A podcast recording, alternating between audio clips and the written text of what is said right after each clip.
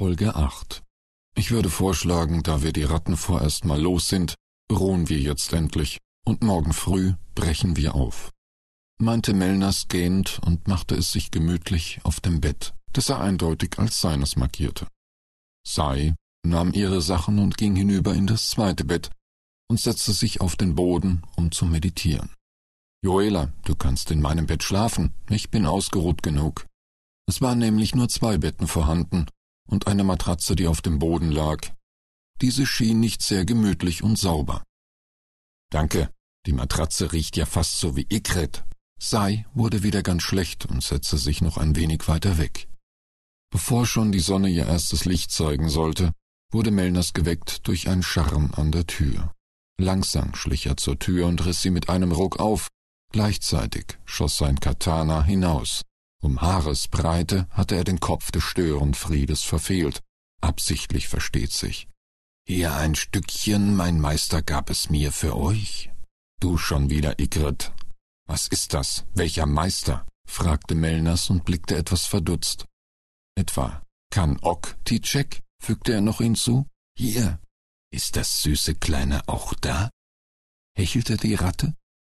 Melners wusste schon, wen er meinte, und dass er keine weiteren Antworten geben würde.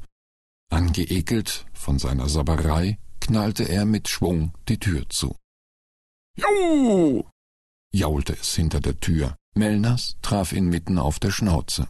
Neugierig faltete er das Stückchen Papier auf und las darin. Schien so etwas wie eine Landkarte zu sein, aber was für Zeichen standen darunter? Er hatte keine Ahnung. Da es aber genauso gut eine Falle sein könnte, packte er sie vorerst einmal weg. Später könnte Melners immer noch darüber reden. Nachdem er Joela und Sai geweckt hatte, machten sie sich auf den Weg. Zu Mittag hatten die drei schon den Waldrand erreicht. Ein kleiner, schmaler Weg führte in den dichten, dunklen, fast schon gespenstischen Tannenwald. Er war so schmal, dass sie unmöglich weiter mit dem Wagen konnten. Tja, Endstation, jetzt geht's wohl zu Fuß und mit dem Pferd weiter. Mellner stieg ab und befreite die Pferde vom Wagengespann. Joela knurrte zu Mellners hinüber. Ich reite alleine. Gut, ich auch, grinste Sei und hüpfte auf das zweite Pferd. Mellners blickte etwas überrascht zu den beiden herauf. Du kannst dich ja teleportieren, spottete Joela und ritt hinein. Gut, gesagt, getan. Mellners verschwand etwas gekränkt im blauen Nebel. Plötzlich wurde das Pferd von Joela langsamer, und sie merkte, dass Melners mit einem breiten Grinsen hinter ihr saß.